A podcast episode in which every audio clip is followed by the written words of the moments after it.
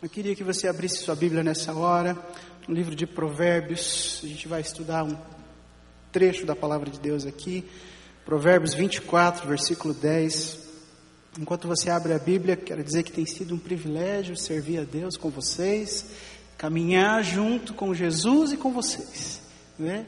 Na simplicidade, na humildade, aprendendo a cada dia, crescendo com o Senhor sábado após sábado ali no Ministério de Jovens Adultos, sendo bênção, escutando pessoas e vivendo com essa igreja, construindo até quando Deus quiser. Queria que você lesse comigo então Provérbios 24, versículo 10, a versão que eu leio para você aqui, na linguagem de hoje, e depois eu vou te dar uma outra versão também para nos ajudar a entender o texto. Você está com a tua Bíblia aberta também ou não? E o coração? Amém. Então tá bom. O texto diz assim, bem simples, um versículo só e bem curto. A minha versão diz: quem é fraco numa crise é realmente fraco. Amém? Na Bíblia, a mensagem, que é uma outra versão, ela diz assim: quem desiste num momento de crise é porque realmente é um fraco. Vamos orar? Mais uma vez, Senhor, aí está a tua palavra, aquilo que o Senhor colocou no coração da gente para trazer hoje aqui. Quero pedir que o Senhor, então, que é o único que pode fazer isso, aplique a palavra do Senhor no coração desse povo, no meu coração, e que a gente saia daqui transformados pelo teu poder, em nome de Jesus nós oramos. Amém, Senhor. Amém. Bom, eu quero conversar com você nessa noite sobre esse curto versículo Claro que a gente vai estudar alguns outros textos da palavra de Deus aqui, mas eu quero falar com você então sobre, e tem tanto a ver com o que a Talita orou, com o que a pastora Beth orou com a gente, e o que Deus já está falando aqui desde o começo do culto. Eu quero falar com você sobre enfraquecimento e o enfraquecimento do amor da gente, da paixão da gente. Quero conversar com você sobre um contraste que acontece entre a paixão de Cristo e a paixão do povo de Cristo, entre o amor que o Senhor Jesus tem pela sua igreja e pela sua obra, e o amor que às vezes a gente tem, às vezes tão enfraquecido, pela sua vontade, pelo seu povo, pela sua obra. E eu quero também te incentivar hoje aqui, em nome de Jesus, a que você saia daqui com uma postura de renovação desse amor por Deus, desse seu amor pela obra de Deus e desse seu amor e paixão pelo povo de Deus, mesmo em meio a crises. Amém? As palavras de Provérbios aqui para nós hoje são bastante diretas, né? E até assustadoras quando a gente lê esse versículo parece até um engano. Eu aqui, quando li esse versículo, fiquei querendo tentar ser um pouco mais sábio que o Salomão, mas não consegui. Né? Tentei, tentei, achei que a gente podia, eh, que ele podia ter escrito diferente, que ele podia ter tido algumas outras ideias a respeito desse texto, mas não teve jeito. Ele realmente escreveu: quem é fraco numa crise é realmente fraco. Eu escreveria diferente, eu já sou mais amoroso, eu diria assim: Puxa vida, se você for meio fraco numa crise, não tem problema, afinal de contas é uma crise, né? O Senhor vai te ajudar e você vai passar e vai ficar tudo bem, querido, né? Mas não foi assim que Salomão escreveu. Ele foi muito direto, muito direto e muito claro. E parece que não há nenhum erro mesmo na versão bíblica. Não, eu acho que Salomão não errou ao escrever isso, e também ninguém errou ao traduzir as palavras originais da Bíblia, os manuscritos para cá. Não, não há nenhum erro. É assim mesmo, quem é fraco numa crise é realmente fraco. A gente pode recorrer a outras versões, talvez você tenha uma versão mais bonitinha aí na sua Bíblia, né? Eu mesmo gosto muito de uma versão chamada A Mensagem deixa as coisas um pouco mais claras para a gente, e ela, a gente leu aqui, diz assim: quem desiste num momento de crise é porque realmente é um fraco. Ela dá uma melhorada, mas não tem jeito. Ela não alivia nada, né? E a gente começa a entender um pouco melhor e entender que realmente é isso que a palavra de Deus está querendo dizer para a gente, foi exatamente e duramente assim que o Senhor queria, pela sua provisão e pela sua vontade, que Salomão registrasse ali a sua palavra. Prova disso é que Paulo também vai falar um pouco sobre isso lá no Novo Testamento. Eu leio para você 2 Coríntios 12, 10. E Paulo escreve assim: Por isso, sinto prazer nas fraquezas nas injúrias, nas necessidades, nas perseguições, nas angústias, por amor de Cristo. Porque, e esse você conhece muito bem, porque quando sou fraco, então sou forte. E Paulo nos ajuda um pouco mais a entender as Sagradas Escrituras, ele vai mais fundo ainda e é capaz de dizer que sente um tipo de alegria quando passa por crises terríveis, por dificuldades imensas. E ele diz e esclarece que é verdade quando eu sou fraco e às vezes eu sou fraco, mas nessa hora e talvez esta hora seja exatamente onde Deus queria que você chegasse, porque é aí que um outro poder entra em ação e uma força que não existiria antes e que não existia antes entra em ação, ela é a força de Deus para nós. Você consegue entender isso? Amém? É a força de Deus para nós. E a gente então pode tirar desse texto das Sagradas Escrituras algumas lições. A primeira delas que eu quero compartilhar com você é que quando a gente vive crises, a gente precisa entender pelo texto aqui que as crises existem, que elas virão com certeza. Salomão viveu isso e escreveu sobre isso. Paulo viveu isso e escreveu sobre isso. Eu vivo isso, estou te falando sobre isso hoje aqui. Eu tenho a impressão de que você também sabe do que eu estou dizendo. Se você já viveu alguma crise na sua vida, em algum momento, você sabe do que eu estou falando. É tão claro como cristal, e assim deveria ser. Em toda a nossa vida, a gente passa por dificuldades. Passamos por dificuldades na nossa história já. E eu quero te dizer uma coisa: passaremos ainda por crises. De todos os tipos. Eu não sei por que a gente tem uma tendência, acho que natural, de todo ser humano, de que cada vez que uma coisa difícil demais, complicada demais se apresenta para mim, eu tenho uma tendência de rejeitar e dizer assim: puxa vida, comigo isso por que, Senhor, né? Quando acontece com os outros, a gente vem aqui, a gente ora, a gente fala, a gente comenta, a gente tenta ajudar de alguma forma, mas quando acontece com a gente, quando a gente está vivendo crises enormes, a gente tem a tendência de rejeitar e de até perguntar por quê. Por que, que eu estou vivendo isso? Por que, que tinha que ser comigo? O fato é que as crises acontecem. Isso é claro na palavra de Deus. Então, o que, que eu preciso fazer com essa informação? Eu preciso saber disso. Eu preciso ter clareza. Quando a gente sabe de alguma coisa, o mínimo que a gente pode fazer é se preparar para viver isso. É ficar um pouco mais atento.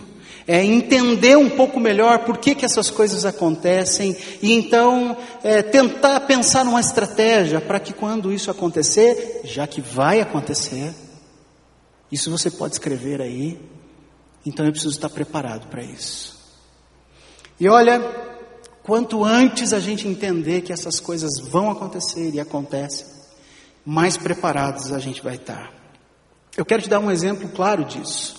Por exemplo, quando um casal recém-casado, ali, começando a viver sua vida, começa a enfrentar alguns tipos de crises muito complicadas, e um sentimento que vem na cabeça dos dois é um sentimento horrível do tipo, meu Deus, onde é que eu fui amarrar o meu jumentinho, não é? Olha o que está acontecendo comigo, olha onde eu fui me meter, eu acho que eu não sei fazer essa coisa direito, eu acho que eu não sei lidar com isso direito, eu acho que eu sou um problema, eu acho que eu não sei lidar com esse tipo de situação, olha o que está acontecendo no meu casamento. E aí, de repente, você participa de um retiro de casais aí organizado pela igreja, e sabe, é tão gostoso quando a gente escuta pessoas falando assim: puxa vida, pastor, quando a gente começou a escutar os problemas que as outras pessoas tinham, a gente descobriu que a gente não é nenhum extraterrestre e que a gente também vive as mesmas coisas, não é? E é gostoso quando a gente descobre que tem mais gente vivendo situações parecidas com aquela que eu estou vivendo, que as crises que eu estou vivendo hoje, talvez alguém já tenha vivido, e aí fica mais fácil de olhar para uma solução, de me preparar para ela. Então é muito importante nessa noite que você entenda esse primeiro ponto, que a gente aprende juntos aqui pelo texto, que as crises são certas. Está registrado na palavra de Deus e é para nós hoje aqui. Elas virão com certeza. Num momento ou outro da sua vida, você vai passar por isso. Essa é uma realidade que você pode aceitar ou escolher não aceitar, mas é uma realidade. Se você quiser fugir dessa verdade bíblica, e a gente está falando aqui de um negócio bíblico, então você pode mascarar-se e colocar uma roupa de super crente, o crentão vitorioso, o evangélico joinha, e dizer que nunca tem problemas, que nunca tem crises e que está sempre tudo certo, porque afinal de contas a Bíblia diz que eu sou mais que vencedor mas essa não é toda a verdade. Fique à vontade se quiser viver assim, mas não é isso que a palavra de Deus me ensina. Eu sou mais que vencedor, é verdade, mas nunca houve uma promessa do Senhor para nós, dizendo que nós não passaríamos por aflições. Por isso, meu irmão, minha irmã, se você está vivendo crises hoje aqui, eu quero te dizer que você não é um ser de outro planeta nós estamos juntos, nós aqui já passamos por isso, e você pode ser liberto, abençoado e ter o seu coração cheio de esperança nessa noite para conseguir passar por isso.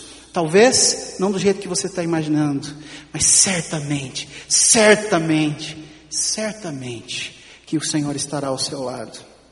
Por isso, quanto antes você aprender a lidar com as crises da vida. Quanto antes você entender que elas existem e que elas virão com certeza, mais preparado você vai estar, mais saudável será a sua vida, mais feliz você será com a sua família, no seu ministério e mais sabiamente você viverá.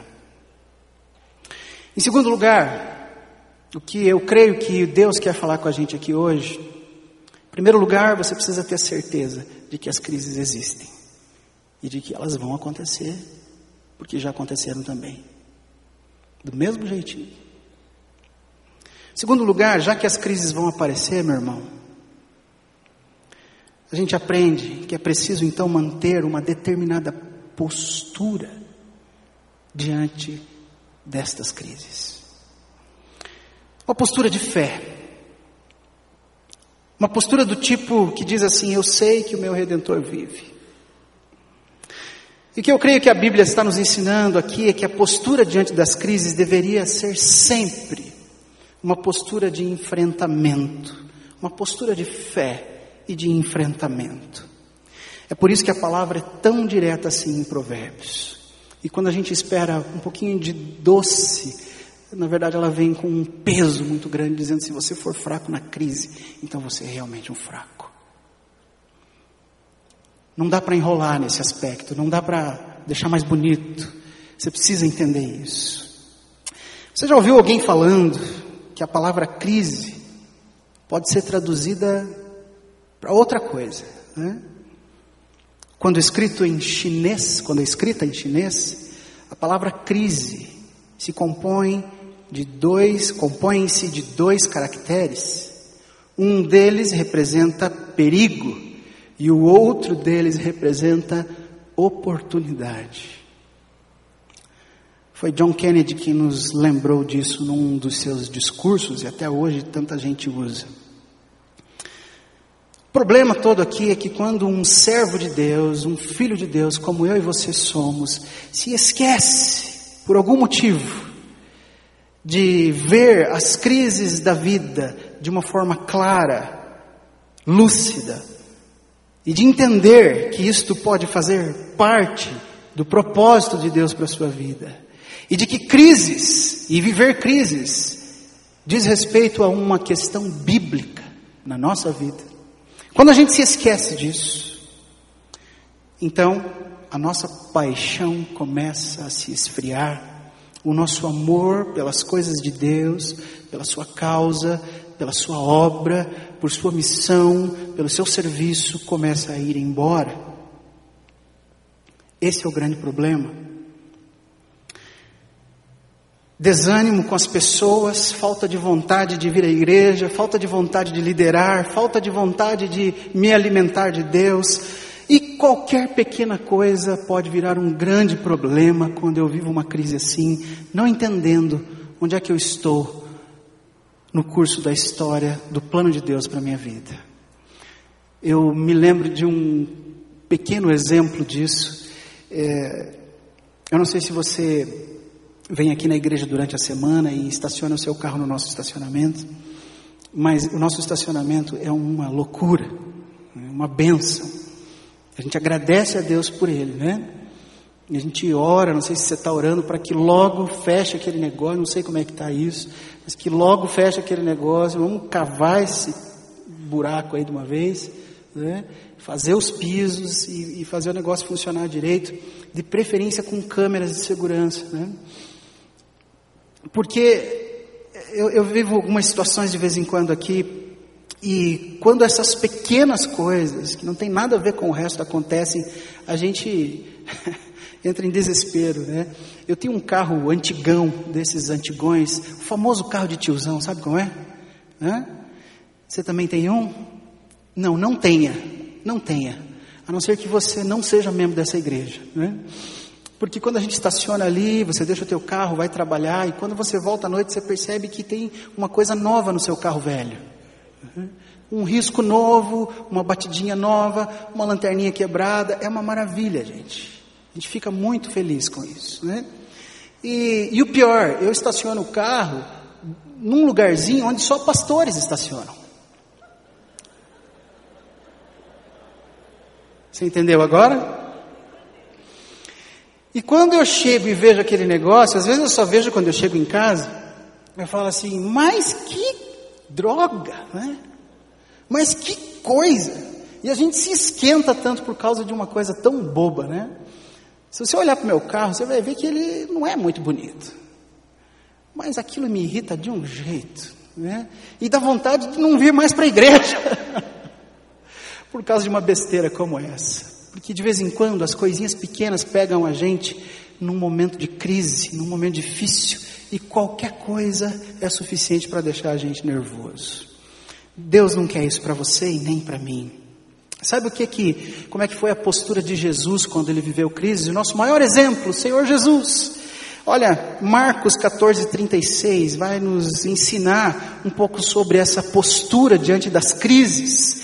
E a gente vai entender ainda o que, que é o ideal, como é que Jesus lida com as crises. A Bíblia me ensina que ele foi até o fim e que ele enfrentou o que tinha que enfrentar. E está escrito assim, Marcos 14, 36, e disse: Abba, Pai, todas as coisas te são possíveis. Afasta de mim este cálice. Não seja, porém, o que eu quero, mas o que tu queres.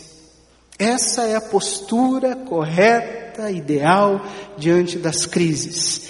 E é muito interessante e muito gostoso olhar para o texto e ver que o Senhor Jesus, em toda a sua humanidade, sendo 100% homem, mas 100% Deus, não deixou de expressar o seu desejo de não passar pela crise.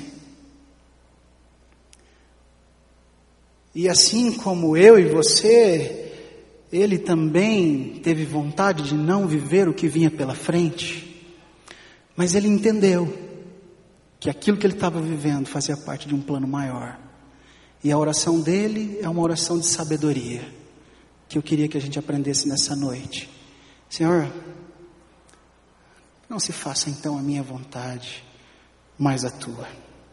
Então, crises, meus irmãos, são logicamente, logicamente, e veja que a Bíblia trata isso de forma natural, oportunidades de nós nos fortalecermos em Deus e de realizarmos a vontade de Deus, porque provavelmente a vontade de Deus para a sua vida passe por algum tipo de crise.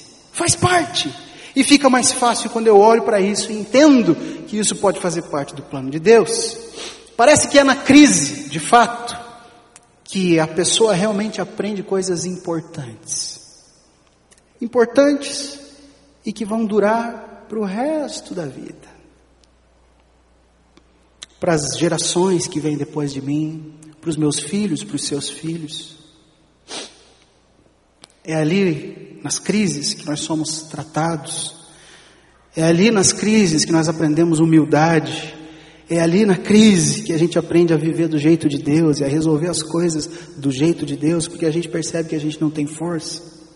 Quantas lições importantes nós aprendemos em meio a crises.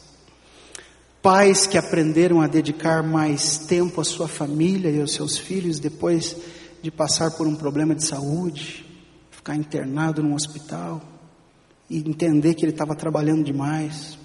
Pastores que sofreram com pessoas que colocaram para liderar seus ministérios, né?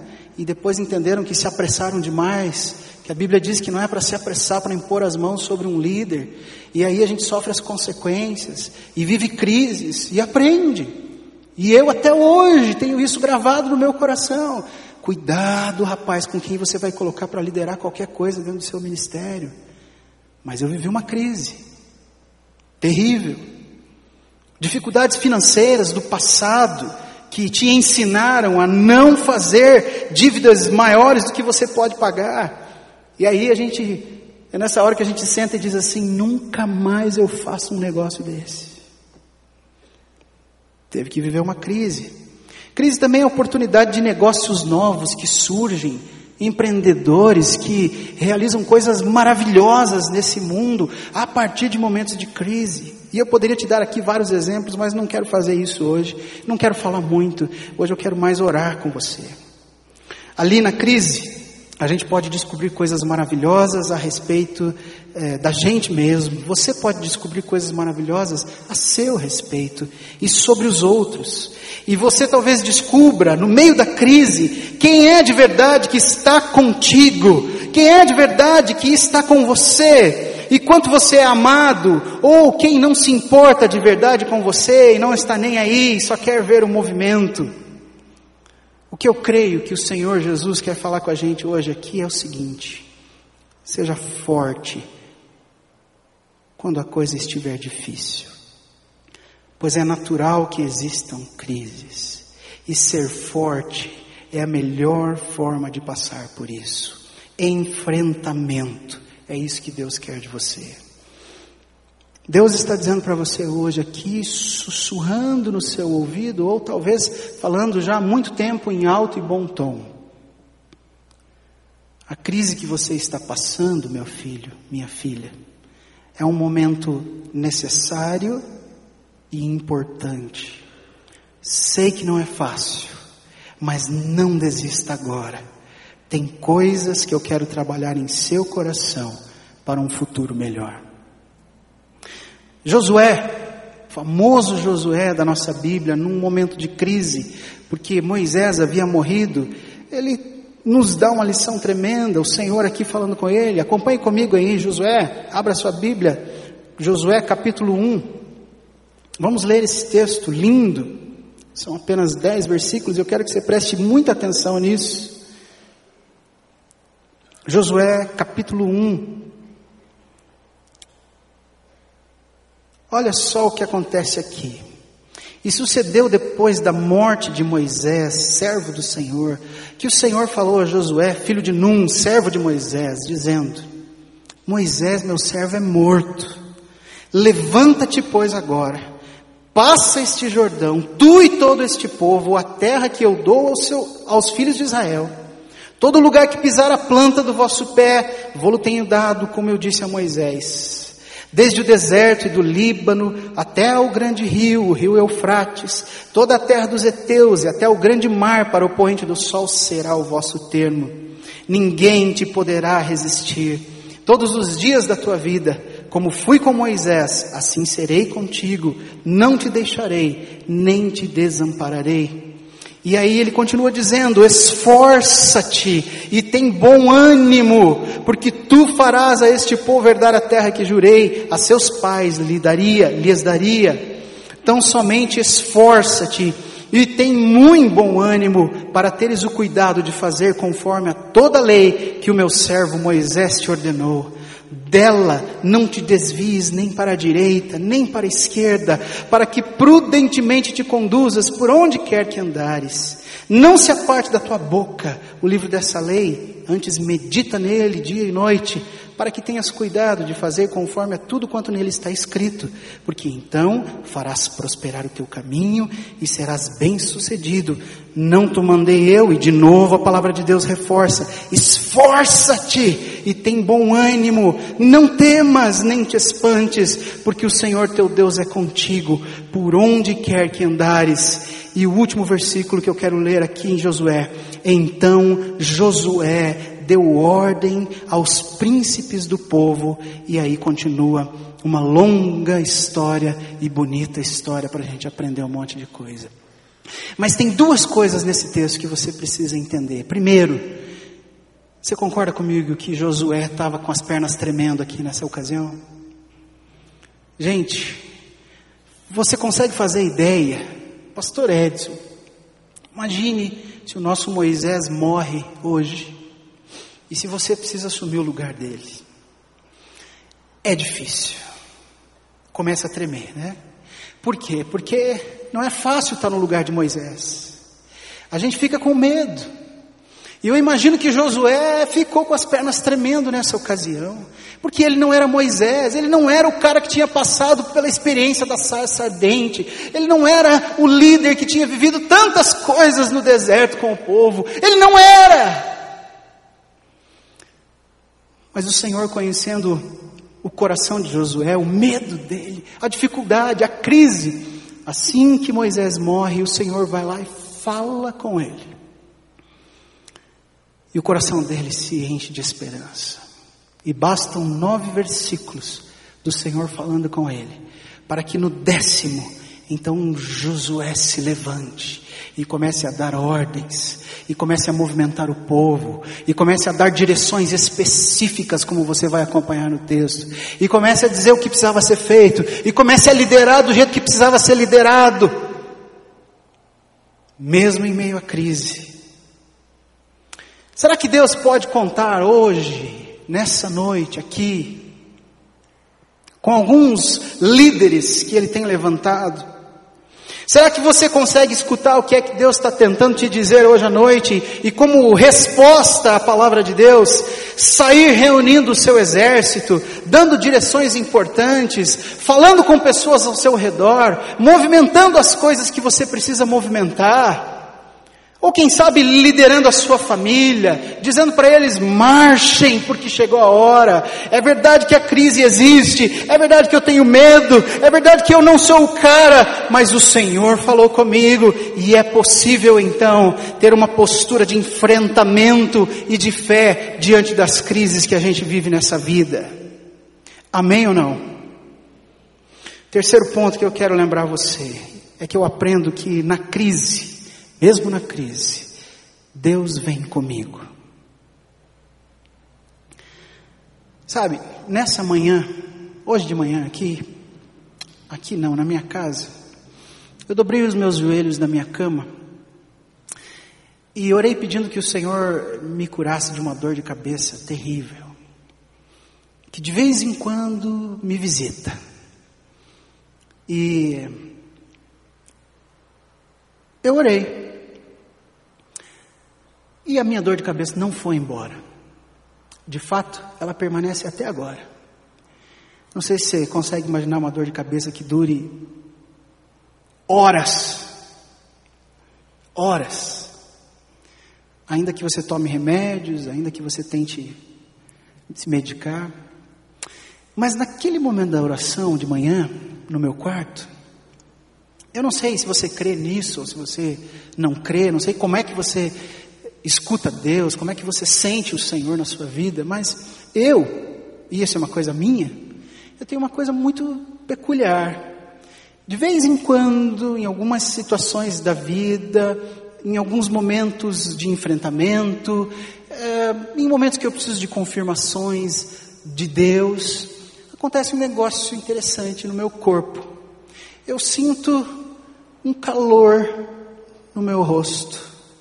Eu sinto o meu rosto se aquecendo de um jeito diferente.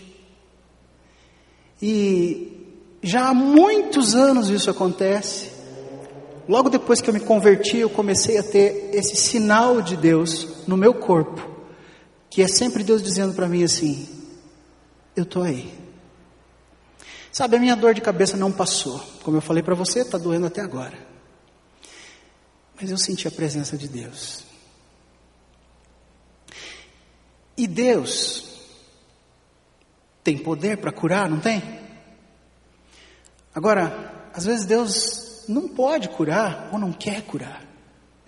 Até porque, muito provavelmente, a dor de cabeça que eu estou sentindo é fruto da minha indisciplina, é fruto do meu fígado gorduroso, é fruto das pizzas que eu comi no sábado à noite com os jovens adultos, ou não sei do que mais, mas eu tenho quase certeza que é fruto de alguma besteira que eu fiz.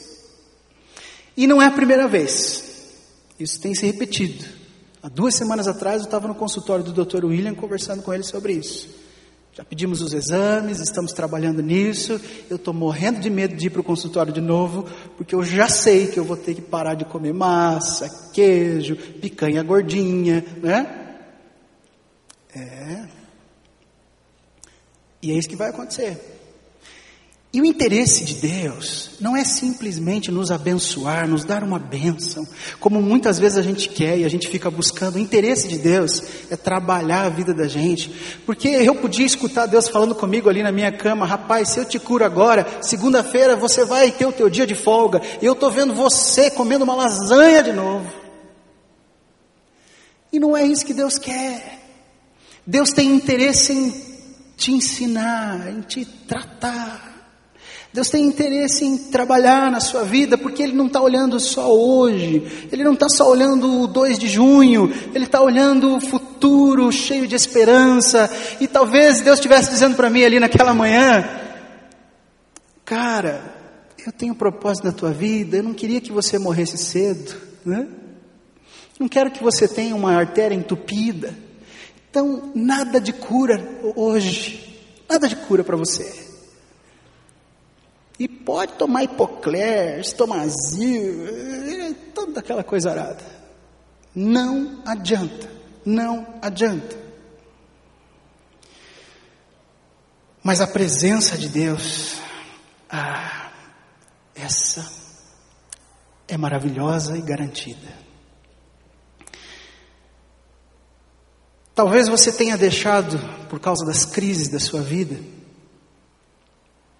as mais diversas crises. Talvez você tenha deixado de orar todos os dias buscando a presença de Deus. Ou talvez você tenha deixado, por causa das crises da vida, de liderar a sua família em oração. Talvez você tenha deixado de realizar aqueles cultos familiares tão maravilhosos, em que a gente paga um preço, mas a gente vê a glória de Deus na casa da gente. Talvez você tenha deixado de buscar a presença de Deus por causa das crises, mas preste atenção. Não precisa ser assim. Viver uma crise não significa viver longe do Senhor. Lembra do povo de Deus, do povo hebreu, vivendo no deserto? Era um deserto. Era um deserto terrível. Mas eles podiam contar com uma nuvem que protegia eles podiam contar com uma coluna de fogo que iluminava, mesmo no deserto. Não precisa ser assim, meu irmão. Não precisa ficar longe de Deus. Não precisa deixar de sentir Sua presença. Não precisa ficar bicudo com o Senhor. Não precisa deixar de viver a realidade da presença viva do Todo-Poderoso na vida da gente. Pode ser ao contrário. Você pode ter a presença de Deus de novo e agora mesmo. Eu reconheço a minha fraqueza, mas por causa da presença de Deus, eu posso me levantar e ser forte. E essa força que a gente falou tanto no meio da crise é, na verdade, a força de Deus. Há um corinho antigo que eu cantava lá na minha primeira igreja, não na primeira igreja batista, na minha primeira igreja, onde eu me converti. Era um corinho é, daqueles que os nossos jovens de hoje diriam assim: puxa vida, que corinho mais antiquadinho, mas muito bonito e muito profundo. Eu não sei se você conhece, ele diz assim: Eu sei que sou fraco, mas Cristo é forte. E mesmo eu caindo, Jesus me levanta. Jesus é o amor e o amor é mais forte. Jesus é o amor e o amor é mais forte, mais forte que a morte. Jesus é o amor. Meu irmão, minha irmã, Jesus te livra da morte do teu ânimo nesta noite. E é isso que ele quer fazer. Hoje é a oportunidade de viver e aprender a ser forte em Jesus. As crises acontecem, você precisa ter certeza disso. A gente precisa ter uma postura de enfrentamento, mas a boa notícia é que o Senhor vai com você. E eu quero orar nessa noite, sabe por quê? Por isso eu corri tanto para chegar aqui nesse lugar. Falei três coisas importantes que acho que você precisa saber ao sair daqui, mas tem um negócio que o Senhor colocou no meu coração, um negócio muito precioso, que eu acredito que é só por isso que eu estou aqui nessa noite. Deus colocou no meu coração um sentimento de que tem muitos líderes no nosso meio desanimados. Muitos líderes desanimados. Por isso eu gostaria de convidar você que está liderando um ministério, uma célula, um pequeno grupo, você que é professor de escola bíblica dominical, você que é, tem um chamado, você que é missionário, pastor, você que tem um chamado de qualquer espécie para servir a Deus, e nessa noite, teu coraçãozinho está embotado, a tua vontade de fazer a obra de Deus está machucada, desapareceu. Eu quero orar com você hoje. Quero orar com você, porque na verdade, nem eu. Eu vou orar também, mas quem vai orar por você hoje é a igreja do Senhor Jesus. Amém? Nós vamos orar uns pelos outros hoje. O Senhor te vê, Ele conhece o teu coração, Ele sabe o que você está vivendo. Talvez você não tenha mais energia para liderar a sua casa, você perdeu o crédito há muito tempo. O Senhor quer te renovar hoje. Não deixe as crises te afetar. Eu gostaria de também orar por pessoas que gostariam de se consertar com Deus hoje e que por causa da crise deixaram de buscar a Deus, encheram seu coração de tristeza, sua cabeça está cheia de ideias de fuga,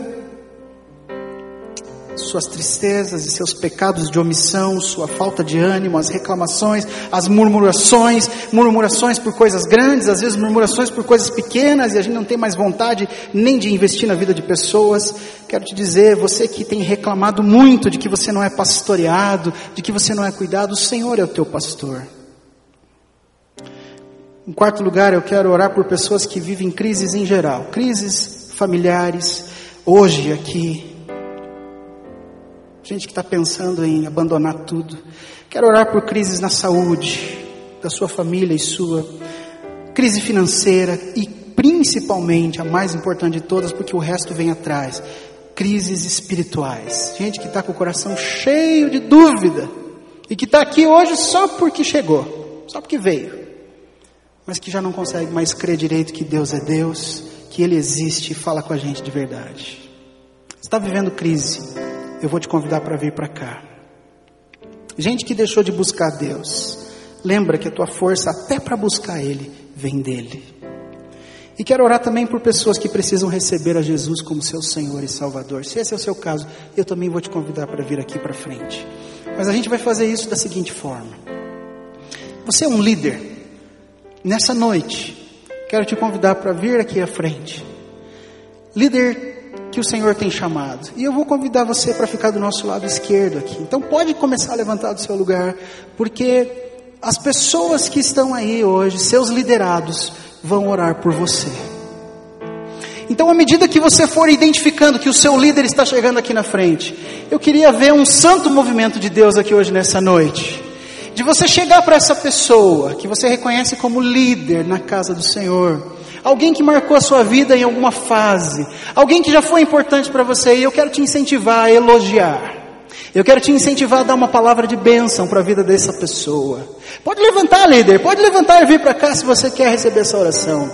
Eu quero te incentivar a sair do seu lugar. E talvez se o seu líder estiver aqui na frente, seja um dos nossos pastores que está aqui hoje, pastor Edson, ministro Albert, pastor Arthur, pastor Anderson, pastor Elise, você pode vir aqui também e orar por eles, orar por elas. O Senhor nos mostrou isso muito claro.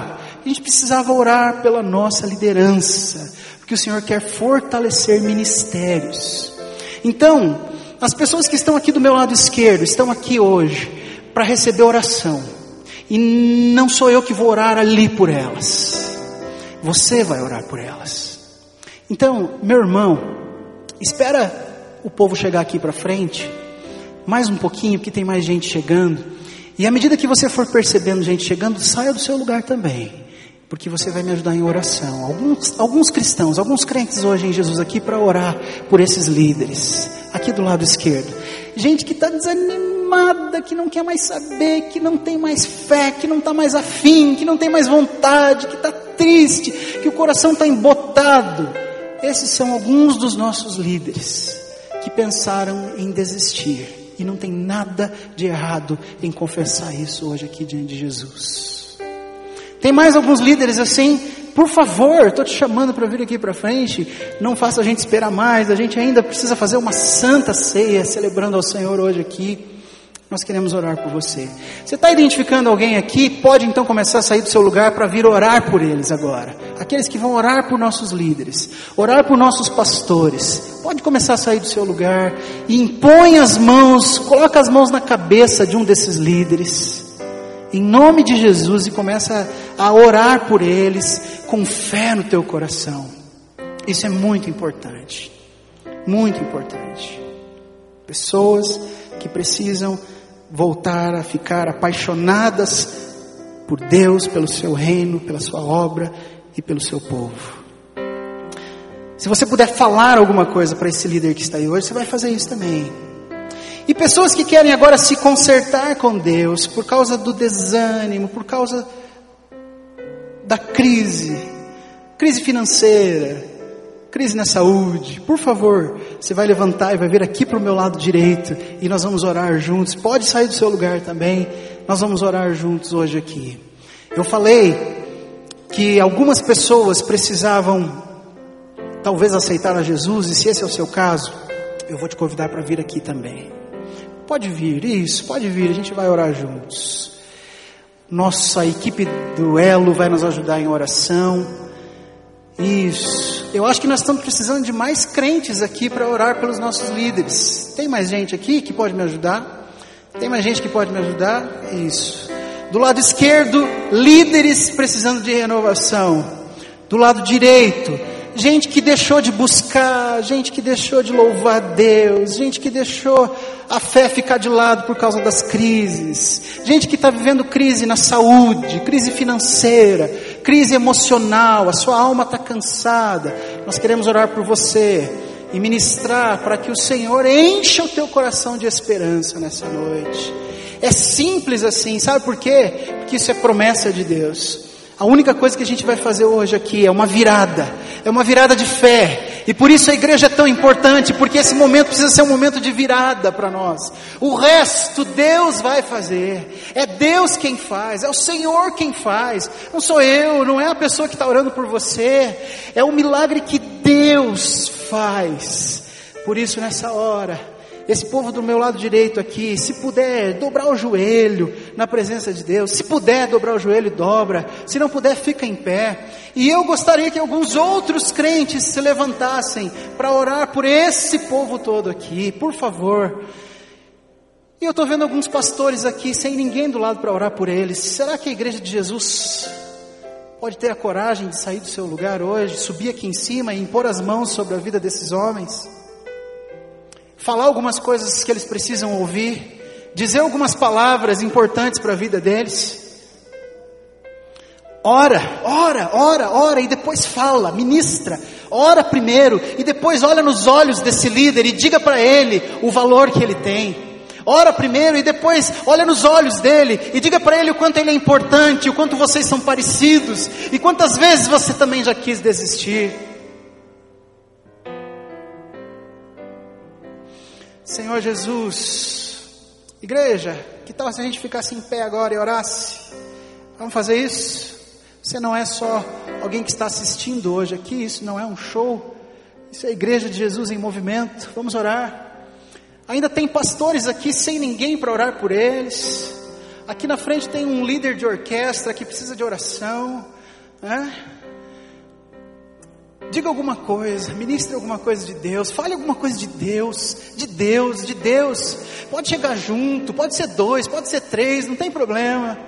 Ministra sobre ele, deixa Deus te usar.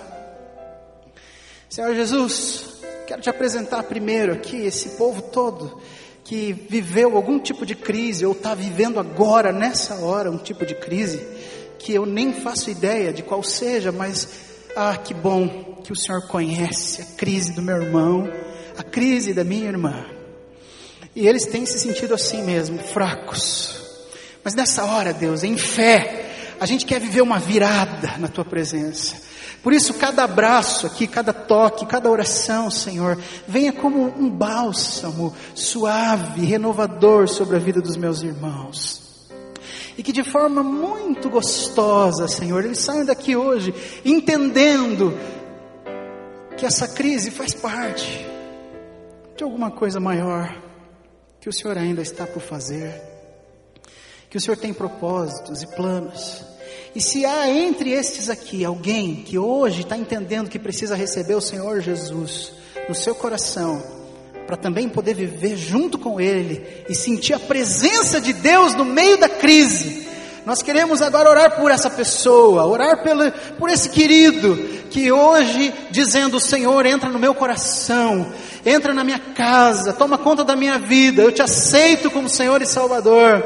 Oh Deus, entra mesmo, recebe esse teu querido, escreve o nome dele no livro da vida e começa a fazer a diferença. Deus, em nome de Jesus, e que a presença do Senhor volte a ser percebida. Não sei se vai ser do jeito que é comigo, Deus. Eu não sei como é que o Senhor faz com cada um. E eu quero ousar te pedir também que o Senhor dê formas novas, específicas para a vida de cada um nessa noite aqui. Cada filho teu possa entender de alguma forma que o Senhor está com eles, que o Senhor está presente, que o Senhor é Deus Emanuel e que o Senhor não abandonou os teus filhos. Nós oramos por estes queridos em nome de Jesus, ó Pai, em nome de Jesus. E essa liderança que hoje está aqui, recebendo palavras do Senhor, recebendo ministração de outros crentes em Jesus. Senhor, renova a fé, renova a vontade, renova a esperança, renova, Senhor, o desejo de servir, a paixão pelo Evangelho, a paixão pela vontade de estar com o teu povo, a vontade de ver gente nova sendo alcançada. Ó oh Deus, existem ministérios aqui que estão escondidos, guardados, e que por causa, ó oh Deus, de mágoas que aconteceram, eles quiseram desistir, mas renova hoje, Senhor, porque o Senhor trouxe os teus filhos aqui nesta noite, nesta hora, neste dia, com um propósito específico. Renova, Deus, renova, não deixa passar. Essa seja uma noite de virada para os meus irmãos. Nós oramos em nome de Jesus. Amém, Senhor.